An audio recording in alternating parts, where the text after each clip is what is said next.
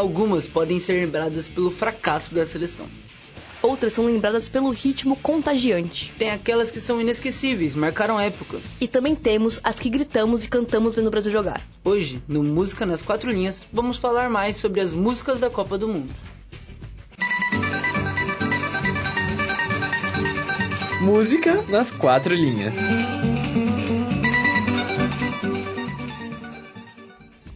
A Copa é o evento esportivo mais assistido e prestigiado do mundo, ultrapassando até mesmo as Olimpíadas. O torneio começou em 1930 e até hoje já tivemos 22 edições da Copa Mundial de Futebol. No total, tivemos 80 países participantes. Em cada edição, é comum termos uma música oficial, uma bem diferente da outra. A ideia é valorizar a cultura local do país sede. A FIFA é quem escolhe as canções oficiais, mas sabemos que quem manda mesmo é o público como em 2014, em que nós, brasileiros, escolhemos uma música que já citamos em nosso programa, País do Futebol, do MC Guimê e Emicida. E ocorre também com alguns jingles, algumas músicas comerciais de empresa e veículos de comunicação, como o Banco Itaú, que tinha sua música Mostra Tua Força Brasil, com versões da Copa de 2014. Pois só a gente tem as cinco estrelas na alma verde e amarela. E só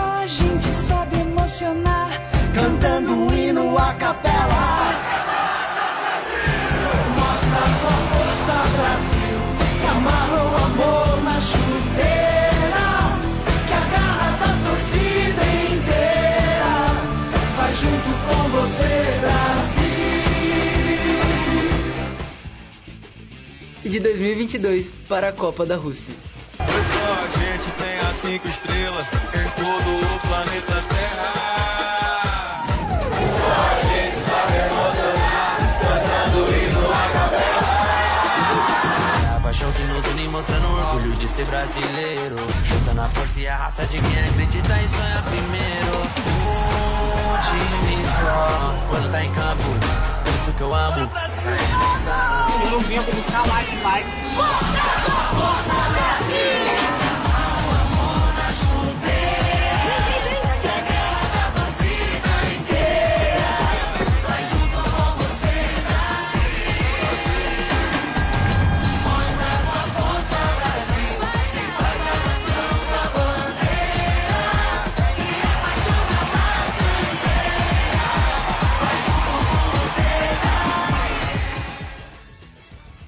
Brasil, nós escolhemos o funk do MC Guimê como a música não oficial, mas a FIFA já tinha escolhido sua música. Com a batida do Lodum trazendo o nosso ritmo brasileiro, We Are One do rapper Pitbull e das cantoras Jennifer Lopez e Cláudia Leite foi a música oficial da Copa de 2014, sediada aqui no Brasil.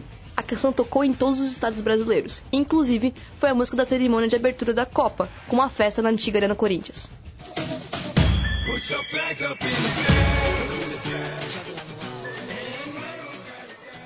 Mas o sucesso foi muito mal visto por aqueles que achavam que a participação de Pitbull foi muito maior do que a das outras cantoras. Principalmente de Cláudia Leite. A brasileira teve uma participação mínima, tanto na música como no clipe oficial. E também há uma comparação muito grande com o sucesso da Copa anterior, Waka Waka de Shakira, tendo muitas interpretações que a música seria só uma apelação para tentarem copiar o ritmo contagiante de 2010.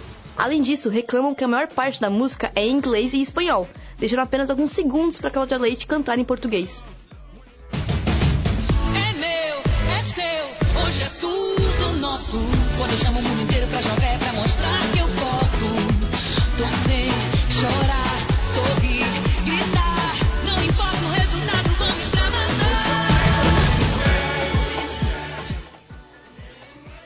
Mas gostando ou não, a canção foi um sucesso, com quase um bilhão de visualizações no YouTube. Além da apresentação na cerimônia de abertura, o trio também foi escalado para performance na premiação da Billboard de 2014.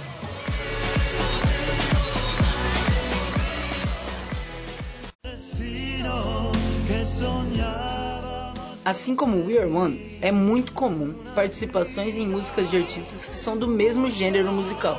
Mas em 2006, a canção oficial da Copa misturou o clássico europeu com o pop norte-americano e deu muito certo. The Time of Our Lives exalta não apenas a diversidade de países na competição, mas também a participação de todos na música. O quarteto musical e o Divo é composto por um espanhol, um francês, um suíço e um estadunidense. E a música foi composta por Jorgen Lofsson, um sueco. Além da participação da Toni Braxton, cantora muito famosa nos anos 2000 na América do Norte. A canção foi muito bem aceita na Europa, alcançando o top 10 na Suíça, o top 20 na Alemanha e Noruega e o top 30 na Itália e Áustria. E foi considerado uma das melhores canções do ano na Europa pela Billboard Top 100. Assim, You Div e Tony foram um sucesso no estádio da Copa de 2006, que aconteceu na Alemanha, sendo lembrado até hoje pela diferente proposta das tradicionais músicas pops. Qual música passa pela sua cabeça quando falamos sobre a Copa do Mundo? Eu não sei você, Lara, mas na minha cabeça passa uma música bem agitada. Para matar essa dúvida, fizemos uma breve pesquisa aqui pela nossa universidade. Waka Waka da Shakira. Waka Waka. E, e. Pô, da Shakira, Waka Waka. Waka Waka. De quem? Shakira. Da Shakira. Waka Waka. Waka Waka da Shakira. This time for Africa. Samina, mina. Waka waka,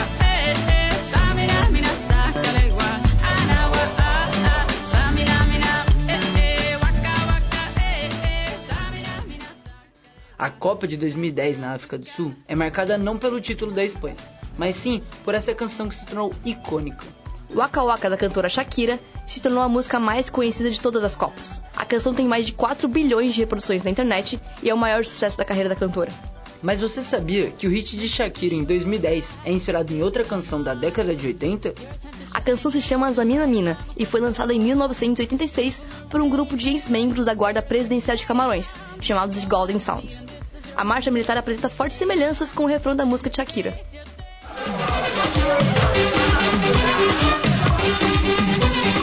Zamina mina, mm -mm, waka waka, eh eh, zamina mina sangalewa, anawam ah ah. Zamina mina, eh eh, waka waka, eh eh,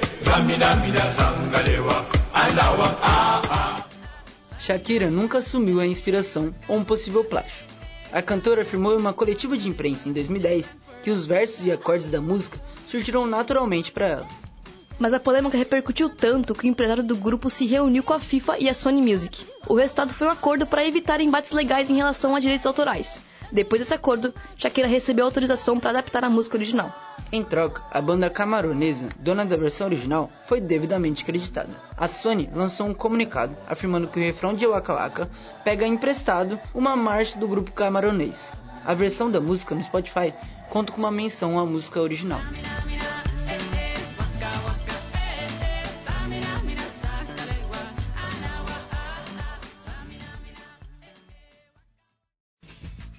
E para entendermos sobre esse impacto que a música tem com a Copa do Mundo, precisamos olhar para o passado. Por isso, conversamos com o sociólogo Itamar Vinícius, que realizou em seu trabalho de conclusão de curso a pesquisa Quando um evento representa uma nação, Copa do Mundo de 1950 e musicalidade. A primeira pergunta que fizemos foi sobre a motivação para realizar a pesquisa. Eu sou graduado em Ciências Sociais, é, licenciatura pelo FPE, Universidade Federal de Pernambuco. Eu sempre tive a ideia de que eu queria pesquisar algo sobre futebol.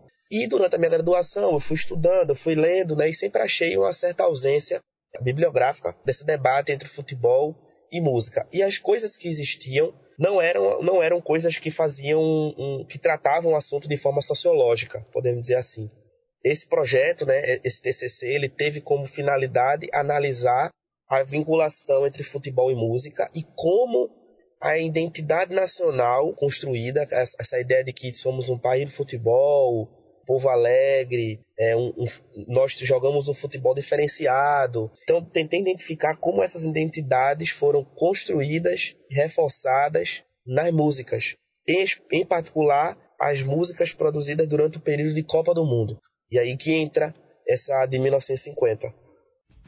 A junção da música e a seleção brasileira de futebol começou bem antes do que pensávamos. Antes de 1950, a gente já tinha músicas sobre essa vinculação entre música e futebol. Até mesmo antes da Copa do Mundo surgir como evento. O Brasil ganha um sul-americano, que era a antiga Copa América, e o, tem um chorinho né, do, do Pixinguinha que faz um remete a esse título. Perguntamos também qual a importância da nacionalização das músicas sobre futebol, no cenário de 1950, com a Copa sendo realizada no Brasil. Em 1950, a gente tem uma especificidade que é a gente está vivendo aí um período pós-guerra, né? um período de certa estabilidade. Né? A gente tem o contexto da Guerra Fria, mas assim, a gente não está tendo grandes a gente não está vivendo um contexto de guerra, como a gente viveu até, até 1945. E o Brasil ele tentava se mostrar para o mundo, certo? Como uma potência, né? O Brasil sempre foi um eterno país do futuro, né? Então, sempre teve essa, essa, esse objetivo de se mostrar. E como o Brasil estava recebendo a Copa do Mundo, certo?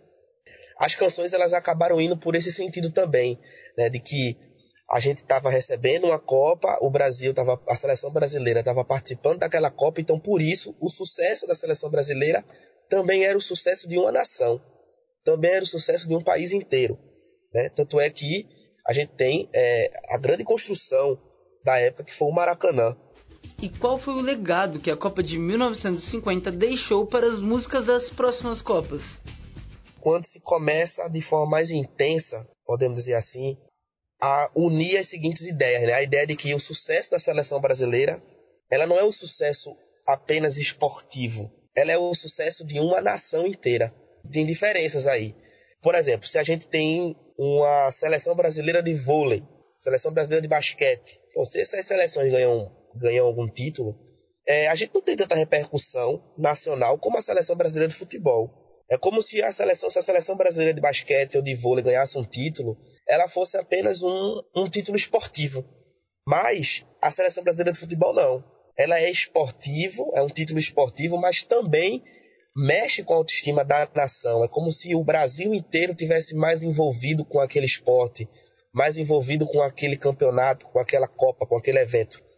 Em relação da construção da música e futebol, nosso entrevistado nos contou mais a partir de uma análise sociológica. Historicamente falando, é, a sociedade brasileira sempre teve uma vinculação muito com a música certo? Se a gente for pegar a história do, do, Brasil, ela sempre teve uma vinculação muito forte com a música, muito por conta também da presença negra na sociedade brasileira, que trouxe uma herança musical muito intensa, certo? É, e que o catolicismo vai também beber de alguma forma. E a gente vai tendo a presença musical na história do Brasil de forma muito presente, de forma muito presente, de forma muito firme, certo? E essa identidade entre sociedade brasileira e música, ela vai ser unida ao futebol que a partir ali dos anos 20, dos anos 30, vão come vai começar a ser um esporte de âmbito nacional e com inclusive atenção e patrocínio do Estado. É bom lembrar que a era Vargas foi muito importante nessa vinculação entre Estado e futebol para o futebol se tornar esse, esse esporte que é hoje. Certo? O espaço que o futebol tinha nas rádios, depois, posteriormente, o espaço que o futebol ia ter na televisão, transformar esse esporte em uma espécie de identidade nacional, podemos dizer assim, ou de traço da nacionalidade brasileira, certo? Então, é algo que vem da própria construção social do Brasil. E como falamos antes, também temos a presença das propagandas comerciais, jingles, como um fator importante para o entendimento dessa pesquisa. Essa ligação entre futebol e música, certo? ela foi muito produzida através também de jingles. São músicas ali comerciais, rápidas, né, curtas, um, bem objetivas, certo? Uhum. E durante a minha pesquisa é possível perceber que esses jingles eles vão perdendo força, podemos dizer assim, durante é, a história, certo? Então a gente vai ter uma força muito grande desses jingles em determinados contextos, certo? Históricos. Podemos dizer que a vinculação entre é, jingles, né, entre, entre, essas músicas e essas construções identitárias, elas vão ser fortes ali a, até mais ou menos ali a Copa de 98, certo? Nos anos 2000 já se muda um pouco, a força se perde um pouco, não é que deixa de existir, tanto é que a música que vai embalar a seleção de 2002 não vai ser uma música vinculada totalmente à construção da identidade nacional. Vai ser aquela Deixa a Vida Me Levar, né? Que, assim, é uma música que ela é totalmente diferente das anteriores. Ela não fala especificamente de futebol, ela não fala especificamente de identidade nacional. Ela tá falando de outros assuntos. Então, a partir aí dos anos 2000, né, da Copa 2002, a gente já vai ter mudanças com relação a esse debate. Itamar Vinícius, além da pesquisa, também escreveu um livro sobre o tema. O meu TCC, a minha monografia, ela foi transformada em livro. Esse livro se chama Música em Chuteiras, a história dos jingles que embalaram a seleção brasileira. E o que eu posso dizer é que é possível a gente ler e começar a ver a importância desses dois aspectos culturais, que é o futebol e a música, e como essa, essa junção ela não vai estar tá desconexa da conjuntura nacional da época. E o nosso programa de hoje vai ficando por aqui. No próximo episódio, vamos falar mais sobre jogadores que se desafiaram como cantores e muito mais. Te espero, viu? Até mais, tchau, tchau.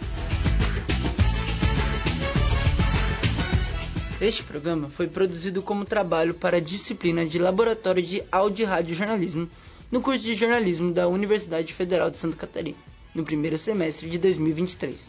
Produção, roteiro, locução e edição por Lara Polinário e Giovanni Ribeiro. Entrevista realizada com Itamar Vinícius.